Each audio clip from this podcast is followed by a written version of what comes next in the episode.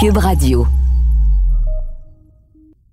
Ce balado parle d'un sujet qui peut être sensible pour certaines personnes. Si vous avez besoin de parler à quelqu'un, n'hésitez pas à appeler la ligne québécoise de prévention du suicide au 1866 appel 1866 277 3553. Le bureau d'enquête de Québécois et Cube Radio présente par pure vengeance, épisode 3. Vous avez peut-être écouté les deux premiers épisodes sur Cube ou sur une autre des plateformes de balado. Maintenant, si vous les avez pas écoutés, arrêtez tout de suite. C'est une série qui s'écoute un épisode après l'autre.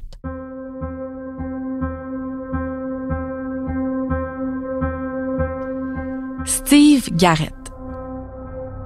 Le premier jour du procès sur les méfaits contre Hydro-Québec, ben, ça a démarré sur les chapeaux de roue. C'était en février 2018. On annonçait en pleine cour la mort d'un des principaux témoins, Steve Garrett. Je m'en rappelle parce que j'étais là. Et ce jour-là, comme au dernier jour du procès d'ailleurs, il y avait du monde au palais de justice de Saint-Jérôme. Des gens importants, des gros bonnets comme on dit. Des enquêteurs de la Sûreté du Québec, d'Hydro-Québec, des avocats, des journalistes. L'équipe de Martin Bouchard était là aussi. Martin Bouchard, c'est le lieutenant au crime majeur de la Sûreté du Québec de Mascouche. Comme je vous disais, c'est lui qui travaillait sur l'enquête sur Normand Dubé. Au procès, à ce, premier jour de procès-là, ça s'est tombé comme une bombe parce que euh, sur, le, sur les papiers, on voyait le nom de Steve Garrett, on savait qu'il venait parler contre M. Dubé, en tout cas, il venait révéler ce qu'il savait. Et comment vous avez vécu ça, vous, euh, à ce premier jour de procès-là, lorsqu'on a annoncé que M. Euh, Garrett s'était suicidé? Le premier jour du procès d'Hydro-Québec, on a eu un appel de la Sûreté municipale de Terrebonne qui nous mentionnait qu'ils sont présentement sur un dossier euh, de suicide impliquant M. Garrett. Ça a donné un nombre de choc au palais ce matin-là. Euh, tout le monde se posait la question qu'est-ce qui est arrivé, pourquoi, euh, qu'est-ce qui s'est passé? on, a, on, a, on a collaboré à l'enquête avec Terrebonne, dans le sens qu'on attendait de voir qu'est-ce qui se passait. C'est eux qui faisaient l'enquête, mais ils nous ont, ils nous ont revenus avec les résultats de l'enquête à l'effet que ce n'était pas relié au dossier. Euh, Monsieur Gavette a eu des problèmes personnels, des problèmes euh, familiaux, des, problèmes au niveau du, travail, autres. La décision qu'il a prise n'était pas reliée du tout, du tout au dossier. C'est juste que ça a tombé cette journée-là, puis ça a laissé place à l'interprétation. Mais euh, sa situation était, réellement pas en lien avec le dossier de, de Dubé. Ça, il avait perdu son travail et donc s'est suicidé devant l'entreprise familiale, selon le rapport du coroner. Euh, mais dans le rapport du coroner, on ne parle jamais du procès qui devait débuter. Est-ce que c'est surprenant pour vous? Euh, non, pas, pas en tant que tel, parce que les raisons de son suicide étaient très claires. Euh, les explications données pour le suicide étaient très claires et le coroner en est venu à la conclusion que c'était les raisons qui, qui a poussé M. Garrett à commettre le geste. Je m'appelle Marie-Christine Noël. Vous écoutez l'épisode 3, Un mort comme alibi.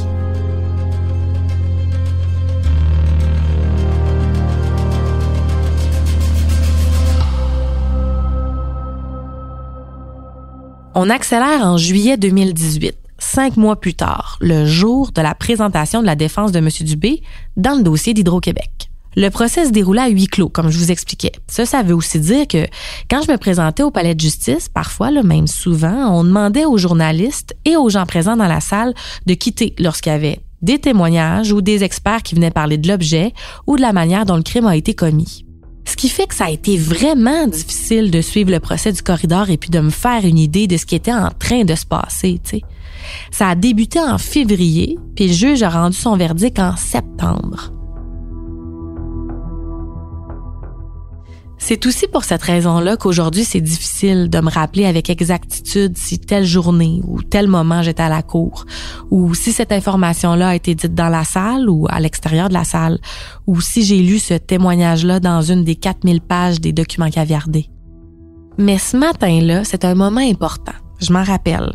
On m'avait demandé de sortir de la salle de cour parce que Normand Dubé allait présenter sa défense devant la cour. Et que dans sa défense, on parlerait de l'objet, et de la manière supposée dont les méfaits avaient été commis. Donc, je pouvais pas rester dans la salle. Mais j'ai souvent entendu parler de comment ça se serait passé quand il a présenté sa défense. et j'ai pu lire une partie de son témoignage dans les documents. Parce que c'est à ce moment-là que Normand Dubé, le seul accusé dans l'affaire, est allé à la barre et qu'il a surpris plusieurs personnes. Le lieutenant Martin Bouchard. Monsieur Dubé, quand il s'est approché à la barre, on était, euh, nous étions euh, tous les enquêteurs euh, dans la salle d'audience. Et Monsieur Dubé a, a, mentionné finalement que c'était Steve Garrett qui avait commis les méfaits à Hydro-Québec, puis que ce Steve Garrett avait, s'était confié à lui au tout début. Au tout début, depuis le début de l'enquête, il savait que c'était M. Garrett qui avait fait les méfaits puis que lui voulait juste aller voir qu'est-ce que M. Garrett avait fait. C'était sorti de nulle part, c'était inconcevable qu'il puisse mettre ce méfait-là sur le dos de M. Garrett parce qu'il s'était enlevé la vie. On n'en revenait pas. On était estomaqués, on a dit, ben voyons donc, c'est impossible. Qu'est-ce que M. Dubé a raconté à la cour? Ah, M. Dubé a raconté que M. Garrett aurait pris son hélicoptère et qu'il aurait été faire les méfaits euh, avec son hélicoptère puis qu'il avait son GPS euh, dans son appareil. Que M. Euh, Dubé a récupéré le GPS de M. Garrett et retourné faire des passages pour voir s'il pouvait voir quelque chose. À la barre, M. Dubé a tenté de convaincre le juge que c'était pas lui qui avait commis les méfaits. Ce que les personnes présentes m'ont raconté, c'est que a même versé quelques larmes en jurant avoir parlé de Steve Garrett au procureur de la couronne, Maître Baribou.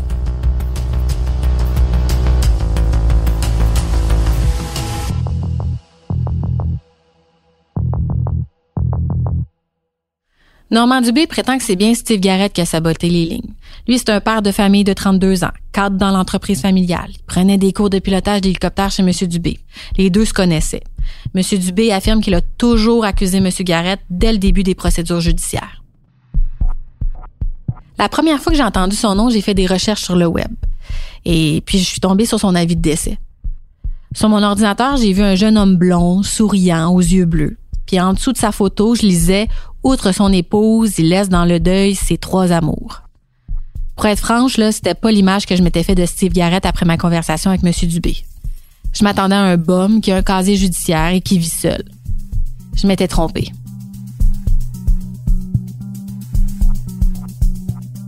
En 2018, on a rencontré la mère de Steve Garrett pour le documentaire vidéo. Encore sous le choc, elle voulait pas participer. Pour ce qui est de M. Dubé, je tiens à mentionner qu'à la fin de l'hiver 2018, lors de notre première entrevue avec lui, il nous avait pas parlé des supposés méfaits causés par Steve Garrett. Je lui ai demandé pourquoi quand j'ai pu le revoir au mois d'octobre suivant. Puis pourquoi vous nous avez pas parlé? on s'est rencontrés euh, à la fin de l'hiver. Oui, à la fin de l'hiver, oui. Euh, vous nous avez pas parlé de Garrett qui avait volé puis vous avez suivi son GPS. Pourquoi vous nous en aviez pas parlé? Parce que mon avocate avait dit euh, on va garder ça pour le procès. Ils nous ont dit, de toute façon, il en avait parlé à Baribeau de ça.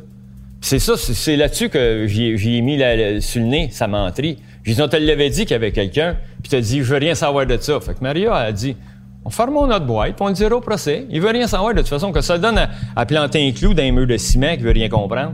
Fait qu'on le plan, on le dira au procès.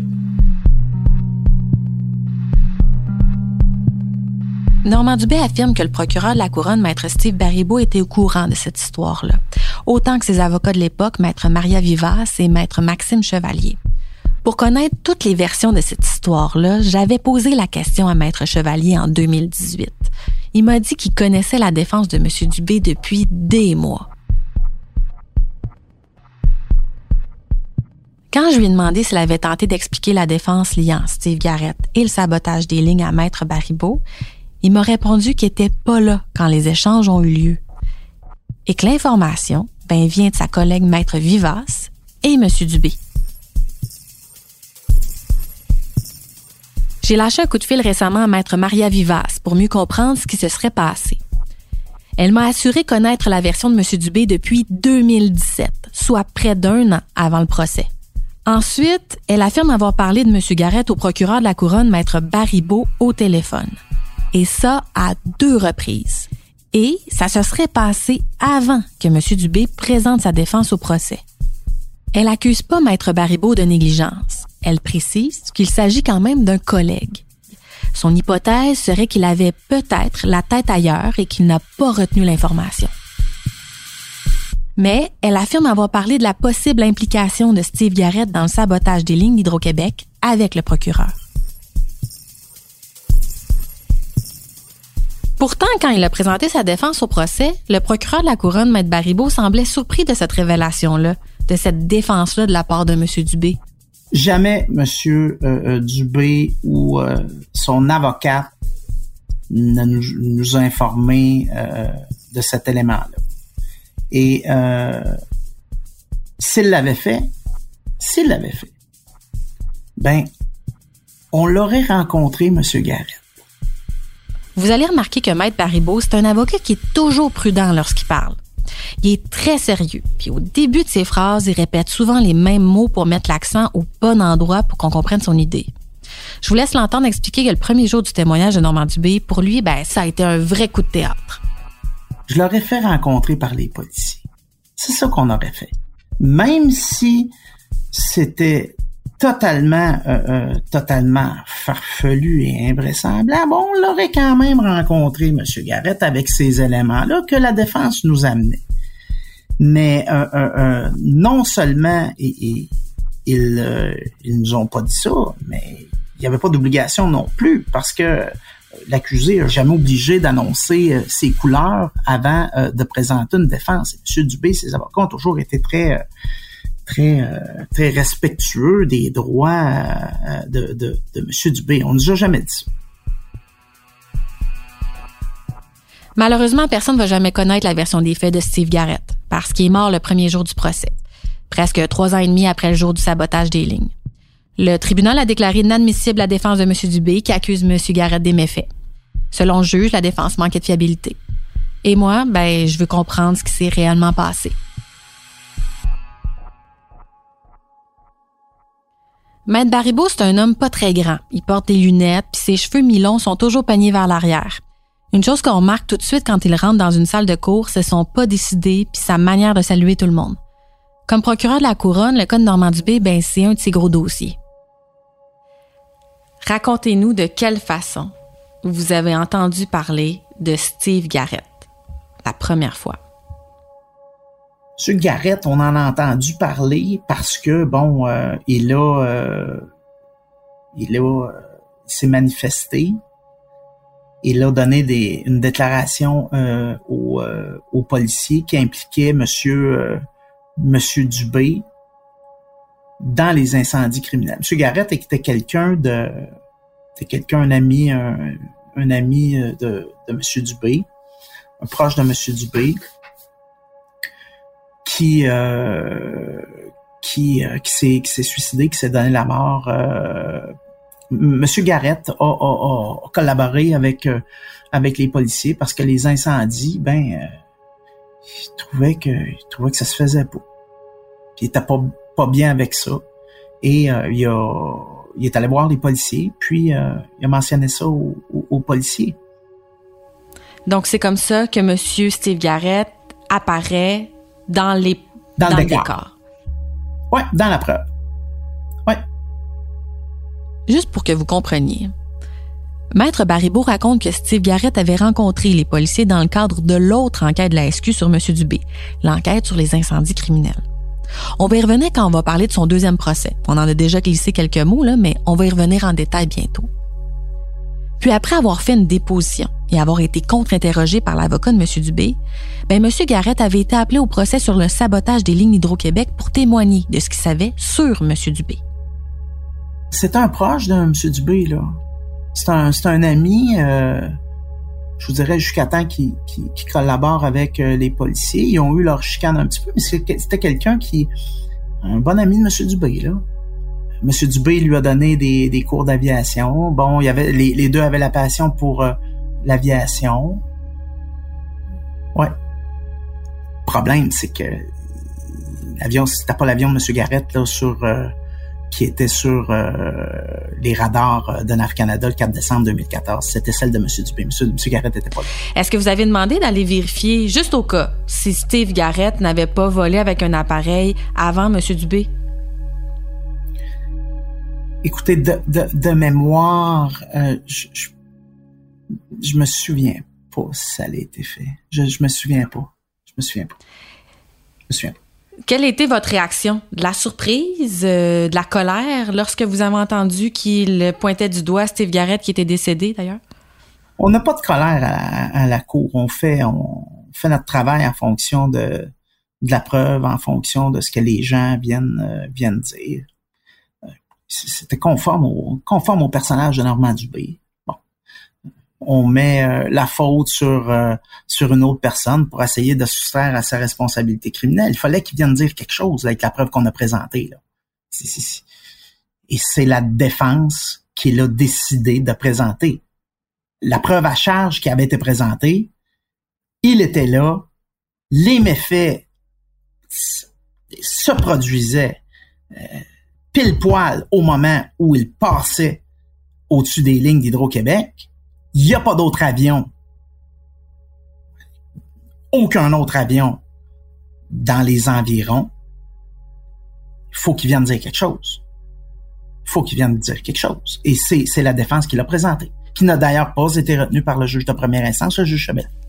Quand la défense change, quand l'alibi change, comment on s'organise? Comment on s'organise euh, C'était tout à fait farfelu et invraisemblable ce qu'il était venu dire à la cour, M. Dubé. Donc, euh, ça, ça, ça rien changé, absolument rien changé à, notre théorie, à la force de la preuve euh, qui avait été présentée. Puis, ce que l'on fait, c'est qu'on essaye d'attaquer sa crédibilité en, le contre-interrogeant. Ce que je peux vous dire par ailleurs, c'est que M. Dubé, c'était pas quelqu'un qui était facile à contre-interroger parce que c'est quelqu'un qui, parlait énormément, il était très, très difficile à cadrer en contre-interrogatoire. Je m'en souviens, là, puis il aimait parler, il était habile aussi pour éviter les questions.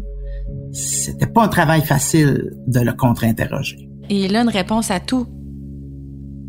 Une réponse à tout, M. Dubé. Ouais.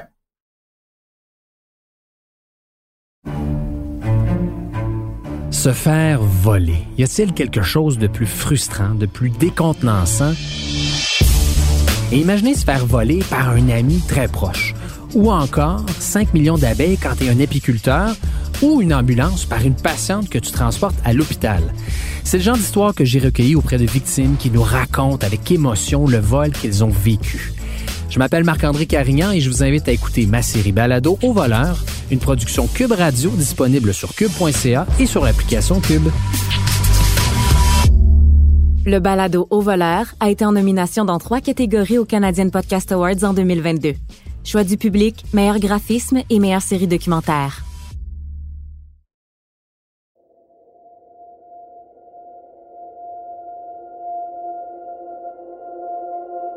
Quand j'ai fait ma première entrevue avec Normand Dubé en avril 2018, là, je lui avais posé une question sur Steve Garrett.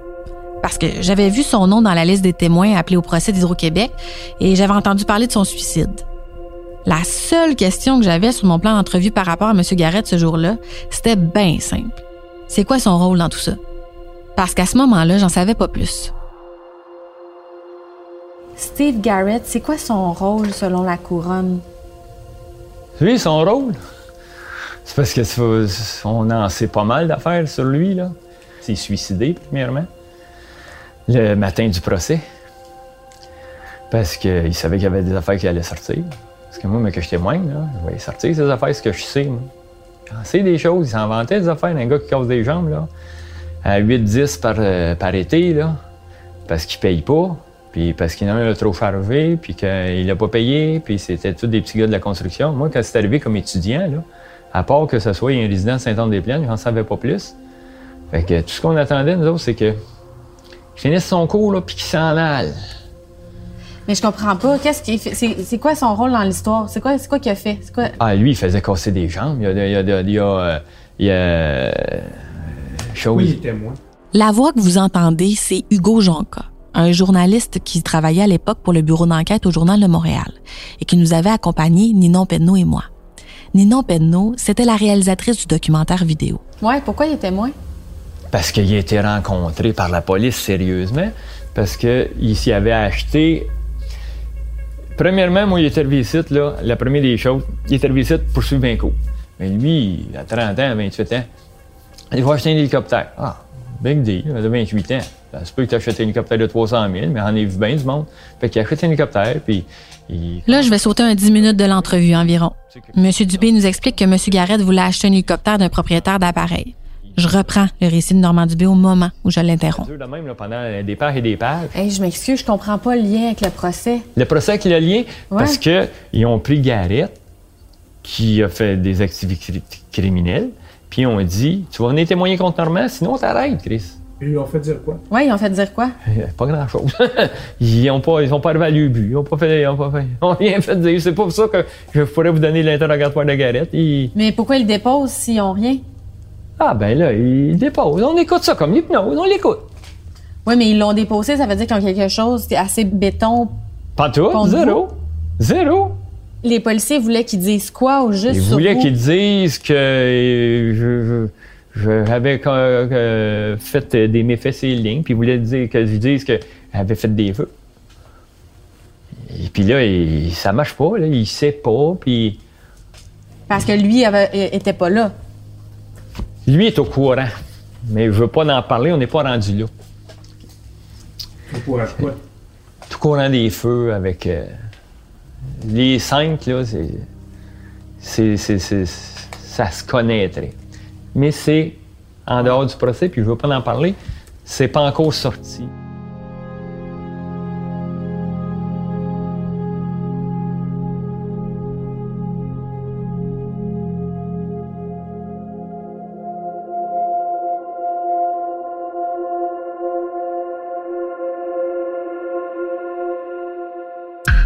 Selon ce que Normand Dubé nous a dit à ce moment-là, c'est que Steve Garrett s'est fait menacer par la police pour témoigner contre lui.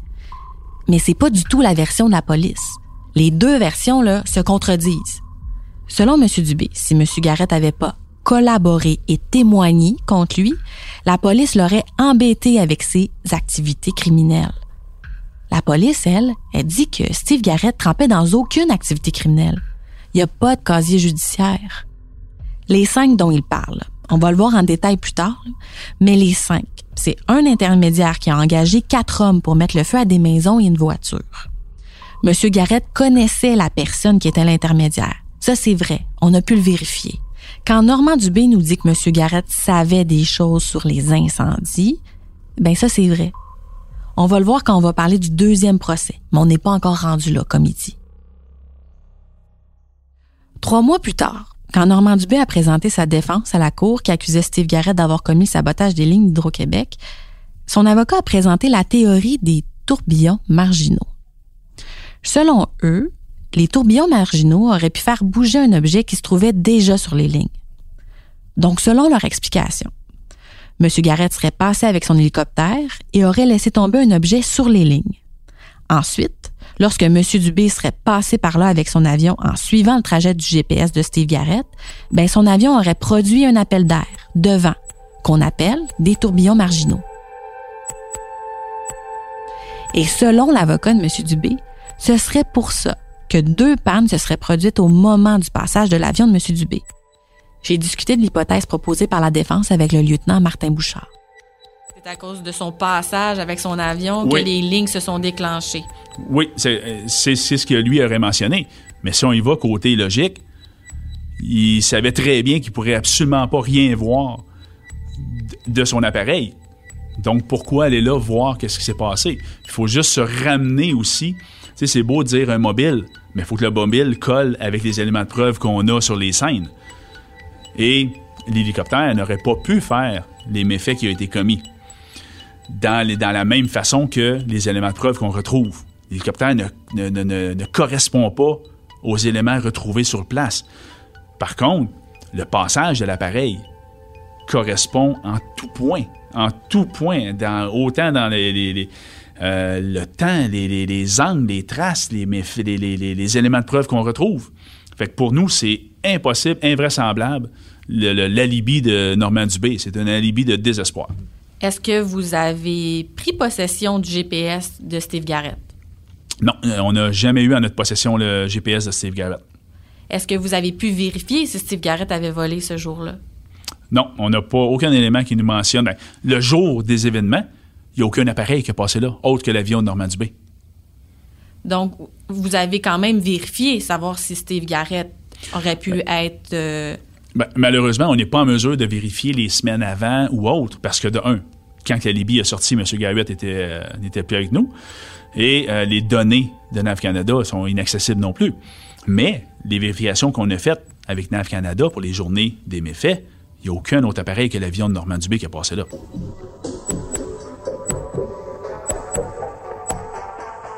C'est ça l'affaire. Après un certain temps, les données de NAV Canada sont supprimées. Rendu au procès, c'était donc impossible de mettre la main sur d'autres informations. Est-ce que d'autres appareils ont volé avant ou après le 4 décembre 2014? Mais ça, on pourra jamais le savoir. Donc pour vous, Steve Garrett pourrait n'est pas le coupable? En aucun moment. Jamais. Jamais, jamais, jamais. Donc euh, Steve Garrett n'a jamais saboté les lignes d'Hydro-Québec pour vous? Non, jamais.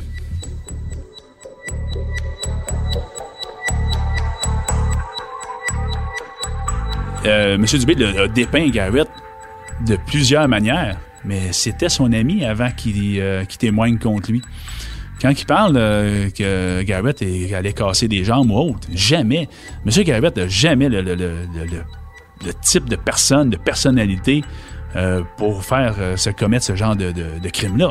Jamais. C'est un père de famille. c'est quelqu'un qui n'a pas de- de- de- d'antécédents, qui n'a pas de conflit avec personne. Euh, sérieusement, on est tombé en bas de notre chaise quand on a entendu euh, cet alibi farfelu-là. Puis, euh, M. Dubé disait que depuis le début, il mentionnait que c'était Garrett. Jamais, jamais en cours de procès. Puis j'ai été là tous les jours. Notre équipe a été là tous les jours que c'est venu à nos oreilles. Puis M. Dubé aurait eu la possibilité de le dire à maintes et maintes et maintes reprises. Aurait été en mesure de le dire lors de son arrestation. Aurait été en mesure de le dire à son enquête euh, caution, à son enquête préliminaire, à son premier procès. Jamais qu'il en a parlé. Jamais, jamais qu'il en a parlé. Pourquoi? Parce que c'était pas, pas vrai. M. Garrett était vivant à ce moment-là. Puis jamais qu'il aurait euh, avancé cette thèse-là. M. Dubé a profité de la situation pour euh, mettre ça sur le dos de, de Garrett. J'en ai parlé au bureau avec ma réalisatrice Anne-Sophie. Steve Garrett était pas au procès parce qu'il s'est suicidé le premier jour du procès, tu sais. Donc, ce qu'on a fait, c'est qu'on a pris l'interrogatoire que Steve Garrett avait fait avec les policiers bien avant le procès quand on lui a posé des questions. Des questions sur quoi? Est-ce que tu es accusé de quelque chose? Des questions sur Normand Dubé. Euh, l'interrogatoire de Steve Garrett, je ne peux pas l'entendre parce qu'il y a des questions euh, qui sont sous le sceau de la sécurité nationale. Donc, l'interrogatoire, je peux pas l'entendre. Donc, les extraits qu'ils ont choisi de faire entendre pendant le procès, ceux-là se retrouvent dans les documents. Mais on sait que l'interrogatoire a été beaucoup plus long. Il y a beaucoup d'éléments que je ne connais pas puis que je connaîtrai jamais. Fait qu'on peut dire que les policiers qui interviewaient Steve Garrett à ce moment-là ne savaient pas qu'ils se trouvaient devant quelqu'un qui, selon Normand Dubé, aurait commis le sabotage des lignes. Là. Exactement. Ce que j'en comprends avec les documents disponibles, c'est qu'on n'a pas posé de questions à Steve Garrett sur son implication dans le sabotage des lignes. Parce qu'on ne savait pas. Même si Normand Dubé dit oui, oui, oui, moi je l'ai dit même au départ. Mais on n'était pas au courant de ça. Donc, je pense pas qu'on a posé de questions. On a posé plus de questions sur les incendies euh, criminels. Mais on va y revenir euh, lorsqu'on va parler des incendies criminels du deuxième procès sur les incendies criminels.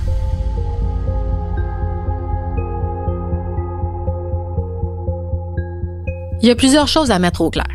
Premièrement, il faut parler de la manière dont les méfaits auraient été commis avec l'avion, puis avec l'objet. Il faut passer par là pour comprendre le casse-tête. Pendant une de nos réunions, on s'est prêté au jeu de parler le plus simplement possible de ce qu'on peut vraiment pas dévoiler. Est-ce que tu te sens, Marie-Christine, de nous dire simplement, avec les mots que tu peux utiliser, comment est-ce que le crime aurait été commis selon l'enquête de la couronne, l'enquête de la police? Ben, ce que je peux dire, là, c'est que Normand Dubé a pris un avion, qui a volé au-dessus des lignes d'Hydro-Québec, puis qui a laissé tomber un objet sur les lignes. Puis ça, ben, ça, ça a botté, ça a déclenché les lignes. C'est tout ce que je peux dire. OK. Est-ce qu'il a laissé tomber un objet par la fenêtre? Je peux pas le dire. Est-ce que c'était un objet lourd? Je peux pas le dire non plus. OK. Puis encore là, tu sais, je dois faire attention parce qu'il y a des mots que j'ai pas le droit d'utiliser ou des parties de l'avion que j'ai pas le droit de dire. Ou même des verbes. Même des verbes, exact. Ouais. Pour pas que les gens puissent se faire une idée euh, de la façon ou euh, de s'approcher de cette idée-là, de comment il l'aurait fait. Parce que, tu sais, je le répète, là, on n'est pas certain de comment il l'a fait. De quelle façon il l'a fait. Puis c'est à peu près la seule chose dont on est sûr, c'est que cet objet-là a causé la panne, mais on sait pas comment. Exactement, c'est ça. Parce qu'on a retrouvé cet objet-là en bas des lignes, à certains endroits, là, par terre ou près des lignes. Donc, on sait que c'est cet objet-là. Mais ce qui est intéressant, c'est que cet objet-là, là, on l'a pas retrouvé chez Normand Dubé. L'objet du crime a pas été retrouvé chez Normand Dubé. Fait que Normand Dubé, il dit, ben, c'est pas moi. Sinon, je l'aurais. C'est vrai, il l'avait pas. Il l'avait pas. Non.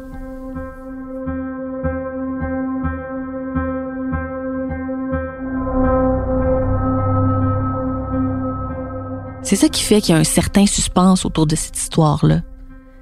Parce qu'on se demande pourquoi ils n'ont pas retrouvé un des éléments en dessous des lignes à un des trois endroits. Puis pourquoi à un autre endroit, il y a eu une panne 13 heures après que M. Dubé soit passé avec son avion? Ça, c'est des questions qui sont soulevées auxquelles on n'a pas encore de réponse. Dans le prochain épisode, le mauvais voisin. Ils m'ont dit on va aller faire des travaux. Fait que euh, on va on va euh, passer sa servitude. Ah ouais, c'est parce qu'il n'y a pas un arbre d'enlever. Sa servitude, c'est pas passable. Fait que savais-tu qu'il était pour revenir chez nous? Il a appelé mon chum. J'ai fait venir une pelle mécanique, là, à peu près 30 tonnes. Là, Là, j'ai mis ça sur le coin de mon terrain.